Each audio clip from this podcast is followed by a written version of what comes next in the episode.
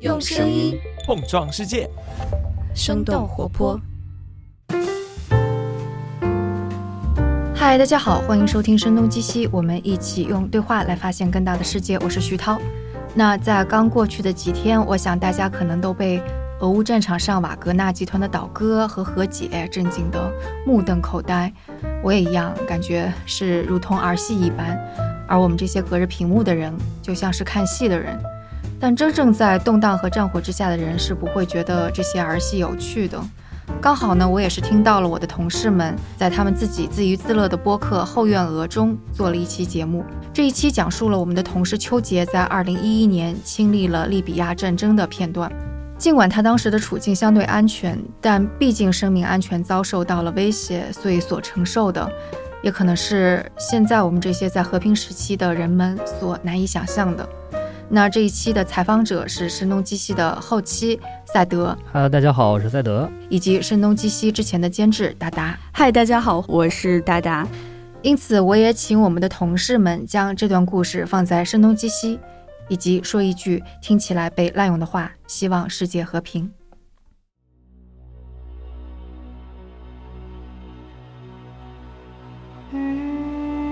啊，我是秋杰。因为我的家乡是在西北的一个城市，叫银川，嗯，它是在宁夏回族自治区。然后从小其实身边的穆斯林朋友会比较多，然后所以从小对清真寺呀、阿拉伯语啊这些就并不是特别陌生。可以请你跟我们的听众用阿语打个招呼吗？呃，可以，可以，就仅仅剩的几句阿语，就比如说我们见到穆斯林，呃的时候，我们要跟他们说 “Assalamu alaikum”。但如果是我们遇到这种非穆斯林的时候，我们有一种打招呼的方式叫“阿拉萨拉”，就相当于是你在一个非常就是充满着穆斯林文化的地方成长起来。所以你是研究生也学的是阿语，研究生我也是跟阿语相关，我学的是阿拉伯语课程与教学论，其实相当于是教育学分支下的一个跟阿语相关的一个方向吧。但是你后来却并没有成为一个阿拉伯语的教学者。当时毕业的时候，我们几个方向吧，除了小部分的同学在国内或者是国外继续读研，然后大部分的同学其实是迁到了中石油、中石化、中水、中电，然后包括我在的中交这种项目项目上头。中交，它的全称叫中交一航局。中国交通中国交通建设股份有限公司，中交在国内的我我知道的项目，比如说像首都机场啊，像虹桥机场，对。然后我在的二航局，它主要做这种港湾呃建设的，所以当时我们是有一个利比亚的项目部，然后这个项目部它主要是援非建设，然后帮利比亚当地去做一个五千套的住房项目。所以你一进中交就把你。派到利比亚去了，对，那是哪一年呀？嗯，二零一零年。其实我们是一般是七月份毕业嘛，四五月份完成面试，拿到 offer 之后，九月底就去了青岛。我们的公司是在青岛，啊，所以就在九月底十月初的时候，应该就去到了项目上，就是这个利比亚的这个海外项目部。所以你去的是利比亚的哪个城市？我们落地是落在了利比亚首都，叫迪利波里。落地之后，公司会有一个，我们当时是翻译室嘛，然后会有翻译室的一个小哥哥过来接我，啊，然后我们又驱车到了我们在的那个，就是项目在的这个地方，叫米苏拉塔。米苏拉塔是一个港口城市，然后它基本上算是利比亚第三大城市了。第一大就是迪利波里，第二大对首都，然后第二大可能再往。东边一点叫做班加西，嗯，然后米苏拉塔是在班加西和迪利波利之间，所以到了米苏拉塔之后的生活就是是怎么样的？下飞机之后，我觉得就主要就还是新鲜和兴奋吧，因为第一次出国，第一次出远门，第一次踏上非洲。首先印象比较深的是阿拉伯人开车真的是很疯狂。第一是他们全国是没有路上路面上的公共交通，大家都开车，大家都开车。然后车祸频发，就是阿拉伯人开车是很狂野的这种。阿拉伯人他们开车基本上等红绿灯的时候就会轰油门儿啊，然后在这个路上的时候就是互相飙车，车速也很快，嗯，然后甚至 我下飞机，呃之后从机场往我们的项目部走的那辆车来接我的那个司机，他在路面开车的时候，他放的很大声的阿拉伯音乐，很欢快，嗯然后他的手是直接从方向盘拿掉，当时没有自动驾驶哦，其实就 是很传统的油车，然后他就跟着那个音乐的声音边拍方向盘边拍手。就很嗨嘛，然后还要叫我跟他一起来嗨。对，我们小时候骑自行车都不敢，两只手脱开那个吧。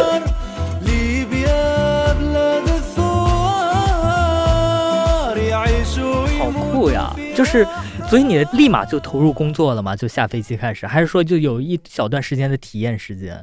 其实我们当时生活和工作不太分开的，因为我们是一个项目部，啊，然后那个项目部我们的生活区就在我们整体的那个住房项目的旁边儿建了一个生活区，推平了土，建了球场，然后三面都是房子，一面是是这种办公大楼，嗯然后再往后。从那个楼绕开到后面去，就是就是一片全都是工地，就是我们要施工的地方。白天工作就在办公楼里面，有时候还要进到那个施工上面去帮现场做一些翻译。嗯，对，然后呃，吃饭也是在公司里面吃，而且当时中国在海外的这种，特别是中东国家的项目，都实行的是军事化管理，就是它会不允许你就是擅自一个人出出公司。对对对，因为一方面当地没有公共交通，第二方面是当地的就是还是安全问题。对会有很大的安全问题。所以其实像你就是一个人出去，在比如说米苏拉塔嗯，的大街上就逛这种情况，其实是很少的。非常少，基本没有。但是我们是这样子的，就是白天就工作嘛，嗯，嗯工作完了之后，到晚上的时候，我们有有有那么几个年轻人，大家关系比较好，然后比如说今天想去市里面转转，嗯。会叫上几个关系比较好的小伙伴，男生女生一起，就一一群人一块儿到市里面，比如说会去当地的那个宠物市场去看看，去玩一玩，看看当地都养哪些小动物。所以其实你们不经常吃饭，那你们在中交就是在在在吃什么呢？不经常去外面吃饭。啊对，因为我们呃二公司它是在青岛嘛，然后我嗯们大部分的同事都是呃山东人，老板也是山东人，然后老板他会从青岛带一个厨子过去，然后那大厨的水平非常的，现在想起来都还觉得挺棒的。对哦，呃，他会用当地的食材嘛，然后因为也靠海，对，我们有一个很大的食堂，然后食堂里面基本上吃饭的时候是五六个人一桌，每个桌每顿每顿饭三到四个菜，再加一个汤，每天都是不同的花样。有什么印象深刻的大厨做的菜吗？嗯，印象比较深刻，当地的鸡很肥，然后很鲜，他就就搞这种炸鸡啊，或者是就煮出来的、包出来的这种味道都还蛮好。另外，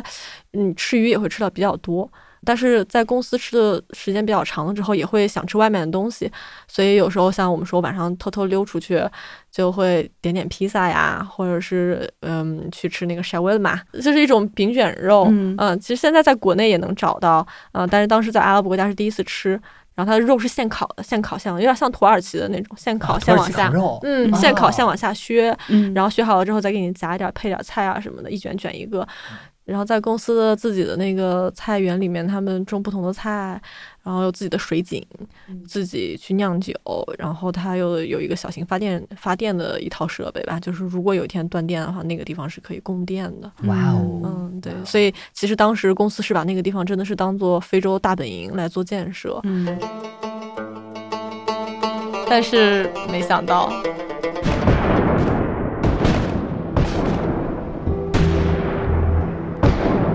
十月份去的，可能翻过刚过完年，因为我记得一一年的新年是二月初嘛，当时我们没有回国的这些员工，嗯，公司还举办了春节联欢晚会，对，然后，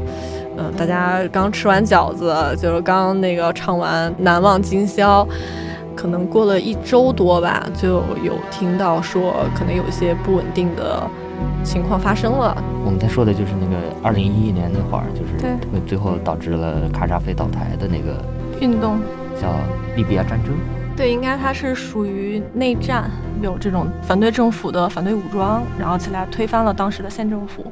但是当时因为我们是军事化管理，你自己是不能出去乱走的，呃，也不太知道具体发生什么事儿，只是听到就是团队里面会有一些小声的这种小道消息，会讲说可能外面的局势会稍微有一点点紧张。但是也有一种说法是说，哎，没关系的，那个，呃，都是就是临时的啊，而且就是卡扎菲也是知道这个事情，而且是鼓励人们去游行，去站出来提一些，但是还是正常上班的当天。我印象中好像是到了第二天的时候，就不用去到办公楼里面去上班了，因为我们办公楼其实跟宿舍离得很近，大家就被通知不用去到办公楼里面上班，要在宿舍待命，就甚至是告诉大家尽量不要出到宿舍之外。就如果你出来了之后，是很容易被街上路上的人外人看到的。嗯，等一下，我们时间就是稍微往回倒一点啊。嗯当时就是你去利比亚那会儿，是二零一零年，啊，二零一零年对，二零一零年嗯毕业，它稳定嘛？我们现在都知道它现在很乱嘛。当时感觉是好的，因为如果它局势不平稳的话，其实中国的这些项目也不可能在当地开展，也不可能不断的输送中国的员工过去。而且卡扎菲他是一个集权者嘛，其实在他的这个统治下。利比亚整个国家还是相对来说，你感觉，因为它是一个很强势的统治者，他不是松散的。这个其实还是很复杂的一个话题，然后再加上咱也不是专门学国关的，可能就里面可能会有有一些不太对的地方。但是当时在当地的感觉，卡扎菲就有点是精神领袖加政治领袖的这样的一个一个人物，所以国家其实还是挺富有，因为它有质量非常好的石油嘛。嗯，包括我像在我们的那个进我们那个项目的大门两边都是卡扎菲卡大佐的那个画像。去到那个首都，这个氛围更是，就是可以看到路上有支起来的一些广告牌或者什么的，嗯都是他的头像。所以就是卡扎菲治下，就是一个独裁且集权的政府下，然后且社会还算稳定。嗯啊、因为有着石油这样的优质资源，所以 GDP 也非常高。嗯，所以这个情况下，反对他的人是谁呢？怎么说呢？其实，在利比亚，它是一个部落国家，就是它很多的部落各自为首的这种，而且他们在当地的那个权势是非常大的。嗯，但是我们后来会觉得，就是等暴乱真的发生的时候，真的会来打扰到我们，或者打扰到普通老百姓的是，呃我怎么讲呢？把他们统称为是坏人。就是这些坏人，他们可能是比如说监狱被冲破了，然后那些犯人跑出来了，或者是在社会上一些本来就是那种游荡的这些人，然后他们就趁着乱烧杀抢掠。你说他他肯定是反政府的，嗯对，但是他是不是真支持反政府的武装的也不一定。他们很多人就是只是想发笔财，趁着乱然后过来打劫一票就走。那一方面反反政府武装，他的他的目标是政府军，他会一个一个城市的去推进去拿下。但是这些社会上面的闲散的游荡的这些人，他们其实也给整个的在战争过程中的这种老百姓或者是一些呃外资的这些人群带来了比较大的伤害。所以反政府军他们其实的诉求就是一个更加民主、自由的自由的政府 对对一个局面。可能口号是这样喊的，但是实际我觉得落到政治博弈上面，它的背后有多少不太能见光的东西，其实就就都不好说了。比如说像卡扎菲，其实把西方像美国、英国都得罪的很深嘛，那他们的实际目的嗯是什么？这个东西其实就变得比较复杂了。所以你还记得就是第一次比较大的冲突是什么时候吗？然后当时你在干什么？当时其实是没害怕，但是现在想起来还是蛮后怕的。就是我们在接到团队通知说要在宿舍待命的时候，头一到两天晚上，我们是有听见外面有枪声，也有一些人民群众示威的声音，包括大家手里面可能拿一些钢筋啊或者这些东西，他们会边走边敲打，能听见那种敲打的声音。然后到第二天的时候，就又有收到信息，说是反政府武装已经攻破了警察局，然后监狱被释放，然后很多人甚至冲到了政府的这种弹药库里面，拿起了政府的武器啊，开始攻攻击一些平民啊，然后或者是有一些电台被攻击。这种信息出来的时候，我们当时是觉得好像确实是开始变得危险起来了，呃，再加上我们有听到有一些其他公司的人受到了呃冲击的时候，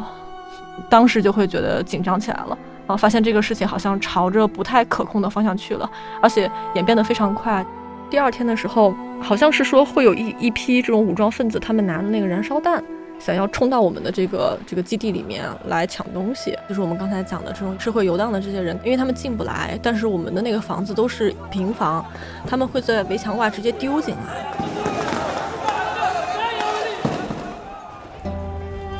但是我们那个项目比较大，我们当时在那个地方施工的中国的民工大哥们也有上千号人、几千号人，嗯所以当时是把这些民工大哥们全部都组织起来，然后大家的武器基本上就是直接从工地上把那个钢筋。找出来，然后拿那个胶带或者什么东西直接跟手缠到一块儿，就是手拿着钢筋，然后这儿直接绑死，然后另外这个手可能拿一个类似于木头的盘或者什么，就是一个盾一个剑的这种感觉，就没东西，就只只能是就地取材，然后把这些民工大哥们组织分组，然后给他们排好各自轮岗的时间，分别守在我们整个项目的每一个门。所以当时大家有对讲机嘛，因为在工地上对讲机还是蛮多的。当时其实是有听到会不断的传达说哪哪个哪个门又有人想要往里冲，然后怎么样的这种，比如说哪个门需要支援，然后可能就立刻就有人坐着车过去支援他们。嗯嗯，就在我们很大的这个工区里面。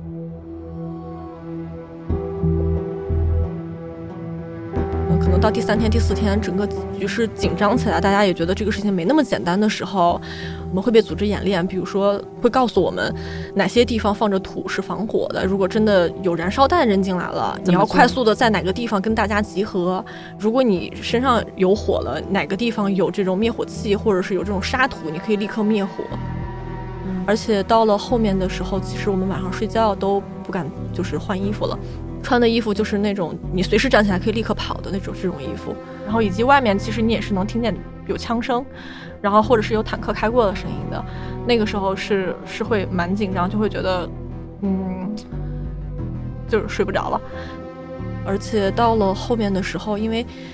我们的那个储备粮是有限的，然后食堂里面的饭菜粮水其实就那么多，而且我们的整体撤退的时间还没定下来的时候，食堂的师傅已经开始去去去看，按照我们的这个储备粮来分配我们每天吃什么了。其实到了后面，我们基本上都是白水煮菜加馒头的这种这种配置了。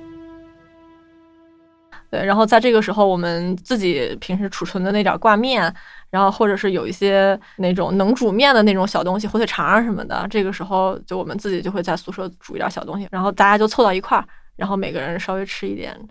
我我印象特别深，我我们住的宿舍的窗户拉开就是一条马路，马路对面是地中海。对我们当时拉开那个窗户的时候，已经发现路面上的不是汽车，而是坦克和装甲车，甚至那个车上就直接是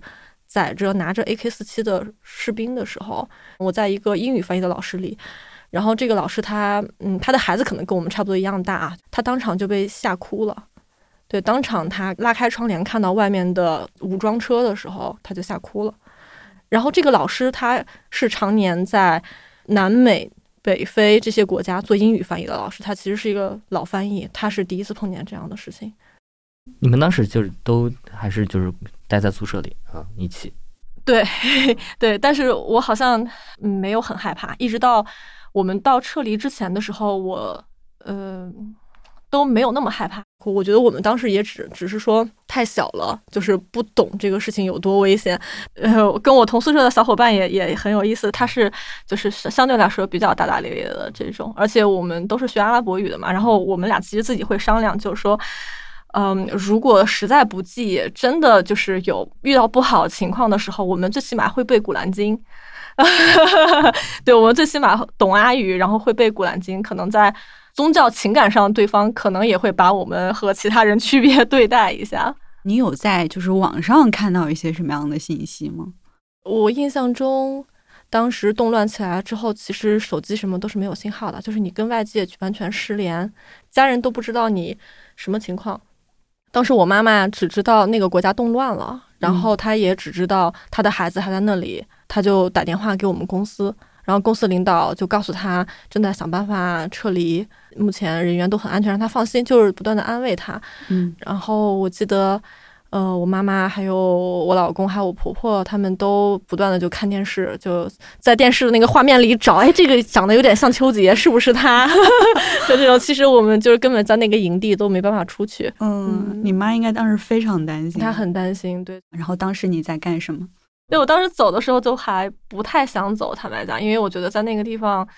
嗯，工作也相对比较轻松，然后团队也比较依靠你，因为你懂语言，嗯，做的事情也还比较有意思。毕竟在一个新的环境，我也充满好奇，而且我在国外语言提高的也还算比较快，工资其实十年前在国内就就算挺高的了。我在那个地方也没有什么花销，就所有的事情公司全包，所以我是觉得还一切都还挺好的。当时走的时候，一方面我是觉得我做过的那些项目，就就那些楼盘它已经起来了，我还蛮期待看见它被装修好，然后住进去人是什么样的。然后另外一方面，我觉得这个工作对于我来说性价比还挺高的，我还蛮想，呃，在。那边工作的时候，把突尼斯、什么埃及，然后甚至欧洲这些地方，还有像我的同事，他们在那边待的时间长的话，他们会去直接去非洲看动物迁徙，其实都离得很近了。就我我这些打卡的都还没有做，就我就要被送回来了。其实是有点觉得我不想走，no。明白。嗯。所以几天之后，就是有说要救援要撤的。嗯，有一段时间我们。团队说过两天要撤，但是过两天还是没有撤啊，然后就会有这种负面情绪，就说走不了了。这样的情况持续了多久？有一两周吧，嗯，就不断的说，嗯，可能过两天要走了。然后又说走不了了，撤撤退失败或者怎么样的，就是在这种时候，其实各种各样的小道消息就都有。因为其实最高层最准确的信息是不会真的释放下来的，也会怕说万一要是走漏风声了，就是真正真正到撤离的时候的路线呀这些的计划，可能就会有有危险嘛。但是其实后来我在看我们当时有同事列出来的那个就是沟通的记录来看的话，其实我。整个团队的高层应该是不断在跟外交部来碰，因为我记得我们是最后一批撤离利比亚的，嗯，就是作为压底儿的压底的那一批撤离的，所以可能当时国家是说一个都不能少嘛，嗯，对，所以我们作为一个大的项目，我们是聚集到一块儿的，但是。在利比亚，我们周边还有非常多的小的散户，嗯，可能就十几个人，甚至是个人的这种到利比亚做生意也好，或者就在当地刚好滞留下来的也好，他们没有办法找到组织，没有办法顺利撤离，所以当时。外交部是说，呃，联合公司的高层是希望以我们为中心，周边的那些散落的中国员工同胞们都是要归到我们这里来的，所以可能联系到一两个，然后就要等他们一下，然后联系到几个就要等他们一下。我也是在。啊，最后那几天编排准备要走的时候，又在那里遇到了我另外一个班的同学，是一个男生，就我非常惊讶。我们毕业之后都没有见过，而且其实，在学校里面都不太说话，但是在那个地方碰见，我真的就很想抱着他哭一场。你在等待的过程当中有哭吗？我没有哎，我觉得我好像就还是太年轻吧，还是就是人在那个事情里面的时候，其实是没什么感觉的，就是按照团队的指示一步一步的跟着大家去做。但是我现在想起来，我会觉得当时整个团队的组织，包括外交部的这些老师们，他们真的还是就是挺厉害的，因为我们几千号人要从我们集合的这个工地到米苏拉塔的一个港口。然后从那个港口再撤离，而且是我们是最后一批，也就是说当地的这个内战一触即发的情况，因为当时机场其实是已经瘫痪了，没有飞机能够进入利比亚领空，或者是这样，就最后的撤离全部都是从陆路，你你通过汽车或者是徒步走到国境线，然后到其他突尼斯呀、埃及这些国家，要么就是海路，就你到一个港口，然后有游轮把你直接从港口运出去。但是首先要解决的问题就是我们怎么样从我们。聚集的这个工地能够到达港口。当时走的时候，应该是公司改装了一些大的这个装货的车，就是后面你可以理解为那种拉煤车，后面它其实是高的啊，然后人站进去，人站进去之后，首先女孩子是全部都聚集到中间蹲下，因为就还是不愿意让别人看到我们有女生，而且我当时记得有一点是我们团队的。啊，那个小妹妹们，她们很害怕、很紧张，所以有些留长头发的女孩，她们自己拿剪刀就把自己的头发全剪了，就剪得跟男孩一样，就害怕，嗯，然后有精神，到最后有一些女孩是有比较崩溃了，就会觉得嗯，就害怕嘛。然后男孩子，我们上车之后，男孩男生一圈一圈的把女生围到最里头，然后所有人面朝内，面朝里，就是你都不能够去看外面，然后手机是坚决不能掏出来的。嗯、当时还有一点是公司请了当地的部落的首领，然后也请他派车来帮我们做开路。因为到后面整个升级了之后，我们的老翻译他纵横中东翻译很多年的一个一个一个老师，他跟当地的部落首领可能也有一些私交啊，对私交。还有我们我们当时项目上也有一个翻译的哥哥，他很很知道这个部落之间和阿拉伯国家之间的这些东西，这些社交的东西，所以他们有去。跟当地的部落首领去聊一些条件，比如说我们给你多少钱，然后你要派你们的人带着你们的枪过来，然后保护我们。因为当地部落首领他们是有一定威望的，当这些坏人或者是反政府武装知道保护我们的是这个当地的部落首领的人的时候，他们也会害怕啊考虑一下，那他们还要不要来跟我们这样这样发生冲突？对，所以当时公司应该是拿出了所有的钱来。相当于是拿钱买买路吧，嗯，对，啊，就是我们所有的车依次出出去，但是前面领头和开路的就是部落的首领和他的武装力量，嗯然后把我们一路从我们在的这个项目部一路带到利比亚的那个钢厂的那个港口，然后那里面就有游轮游轮在等着我们。这个路走了多久啊？哎呀，当时半个小时差不多吧。全程鸦雀无声，而且当时在路上其实还是挺挺担心的，因为这是最关键的时候。碰到啥东西了吗？就是一路上，嗯，中间有停过几次，停下的时候其实你是担心的，就是不知道是不是出什么状况了，因为当时我们其实是已经知道，像我记得应该是华为的团队还是还是哪个团队遭受到了比较大的冲击，以及我们的上级部门，他们好像就只有几十人，嗯，他们的这个团队也是遭受到比较强烈的冲击的，包括车、电脑全都被拿走了，对，所以我们在从呃公司到港口的这个路上。停下的那两三次，其实是很紧张的，就是不知道发生了什么。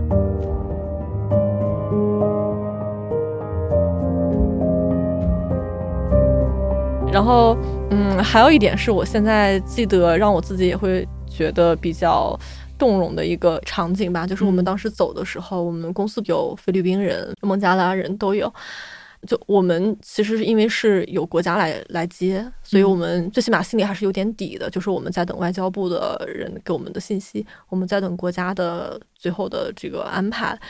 但是孟加拉人和菲律宾人，像他们这样的国家，他们其实就没有人管他们。嗯，然后我们在当地到最后其实也剩的东西不多了，就是可能是一些屈臣氏的那个蒸馏水，嗯呃，食堂可能有一些鸡蛋呀什么这些东西。最后大家都是把这些东西规整到一块儿，然后给写了就各写各的吧。我也有留一封英文的信放到我的水的上面，就告诉他们，如果你们看到了，请你们直接拿去用。嗯，就是也希望你们能够平安吧。嗯，对，但是，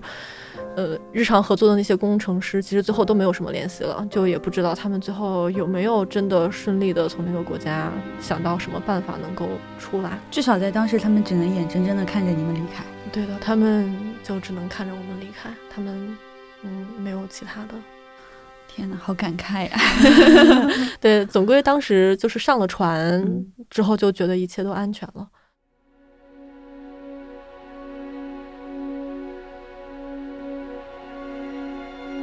所以你们上船之后，又经过了多久到克里特岛呢？上船上可能就是一天一夜的样子，嗯，呃，船上的环境还挺好的，是一艘豪华游轮吗？豪华游轮，对，很 豪华游轮，然后自助餐，然后我们的民工大哥们就是把希腊的船长吃到瞠目结舌，就是不够，就是就是没吃够，再来一盘儿。对，然后地中海海上风浪还挺大的，我们那个晚上有很多人都晕船，或者就刚吃的很撑，然后又哇哇的，对。对，然后到了第二天的时候，就我自己至今也难很难忘的，在地中海上的时候，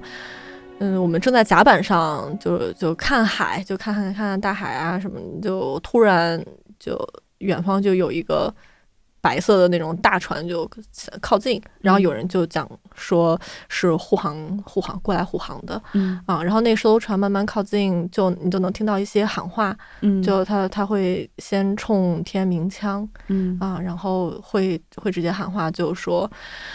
呃，祖国不会丢下任何一个同胞，就嗯我们会永远就是站在后面保护你，类似于这种。嗯，嗯具体我忘了，但是当时真的就是很难以控制了，就哭了呃会哭，肯定会哭。那个场景下是非常感动的。嗯回来之后知道那个是徐州号护卫舰，他当时正在海上执行护航任务嘛，然后收到国家的这个信息了之后，就直接来地中海进行护航了。当时还是蛮有这种国家和民族自豪感在的。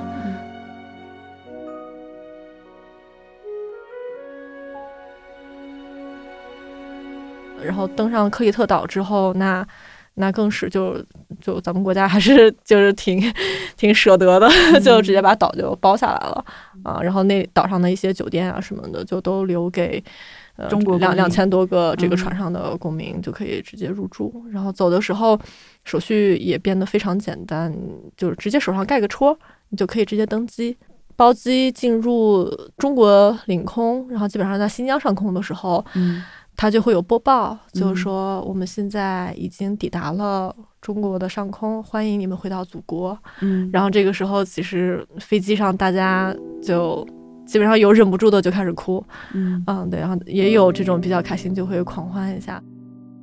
落地北京之后，就有了一张我印象很深刻的照片，是因为我们其实没有在很一线，嗯。就在很一线的是那些民工大哥们，嗯。还有公司的高层们，公司的高层是密切的跟官方配合来做所有的这种撤退计划，在一线保护大家的是民工大哥们。这些民工大哥们，他们其实才是真正经历危险的。然后会有飞机落地，大家从航站楼出来，进到首都机场的时候，会有人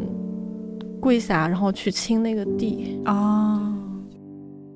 其实，在聊这个故事，有一部电影是一定要提到的，就是，呃，去年国庆档的一部电影《万里归途》，是饶晓志导演，然后张译和王俊凯饰演的嘛。那这部电影是根据真实故事改编，我们国家从利比亚成功撤侨的故事。那个《万里归途》的片尾，它其实是放了一些真实的现场照片的。然后那张照片就是有一个大哥，就是真的就是俯身跪下来去亲吻，对就是土地的那一张照片。是的，嗯，嗯天哪，是这样一段惊心动魄的旅程。嗯，其实啊，这样一想来，其实是十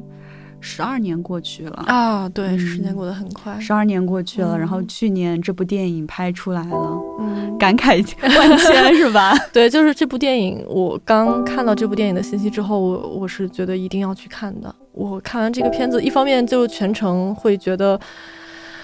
呃，好像就在昨天吧，就刚发生过，犹在昨日对对，就都想起来了。因为时间太久了，可能回国之后，慢慢的，因为后来又去又工作，又继续读研，嗯嗯，慢慢的这段记忆可能就不再那么长的被提起，但他可能在记忆里面确实是比较独特的一段经历。但是看那个电影的过程中，就仿佛又重新想了一遍这这整个的过程。对，然后另外。我觉得非常巧，也是让我自己心里面有种冥冥之中的感觉，是当那个电影结束的时候，我赫然的看到，他这个电影是在宁夏石嘴山石炭井拍的。前面我没有提到，我家乡是宁夏，我姥姥家就是老一老老一辈人就是在石炭，因为石炭井是一个煤炭工业城市，呃，后来政府应该是把它改造成了影视基地，然后《万里归途》就是在这个地方拍的，所以我我在电影院里面那一刹那，我会觉得。它有点像一个圆，它的首尾在那一刻首和尾相遇了的感觉。现在再回去想说，当年还会毅然决然的坐上去利比亚的那一座 那一架飞机吗？如果我就是提前知道了有这些事情的话，我大概率是不会了。如果没摁住他们真的开打了，或者是说在这过程中有任何嗯运气不好也好，或者说策略失误也好，任何闪失的话，那真的有可能就是人命的事情。而且一旦发生动乱，就不管哪一方占优势或者是怎么样，就是受伤害的一定是普通的老百姓。对的，对的，对，因为像哎，就是近几年局势也确实不太那个什么，像二一年的时候巴以冲突啊，嗯然后嗯其实世界上还是依然有很多的战争。嗯，我我对《万里归途》这部电影有一个很印象很深刻的细节，就是张译饰演的那个角色，他叫宗大伟，就是《万里归途》里面的那个国家不叫利比亚，叫努米亚，嗯他拟了一个。呃，新的名字其实就是利比亚。然后，当他从这个战战火纷飞的现场回到他在北京的家的时候，那个时候刚好赶上了春节，这至少在那个呃电影里面的情形是这样的。然后他就听到那个烟花爆破声很大的声，然后他就有一种 PTSD 的，就是对，就是下一激灵的那个感觉。然后，但与此同时，他的家人可能对此就是非常的熟悉，完全就不觉得是什么。我觉得这个都是和平年代的人感受不到的。非常细节到落到每个人的身上，他最后给大家带来了什么？我感觉我们今天的节目好像就到这里了，非常感谢秋姐的分享。好然后，如果你对本期节目有任何的想法或者评论，都欢迎你留言转发。然后那，我们下期节目再见。好，谢谢大家，拜拜。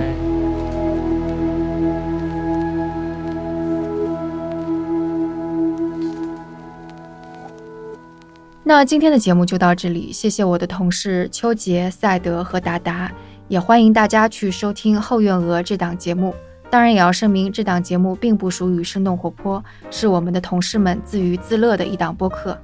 我们下期节目再见。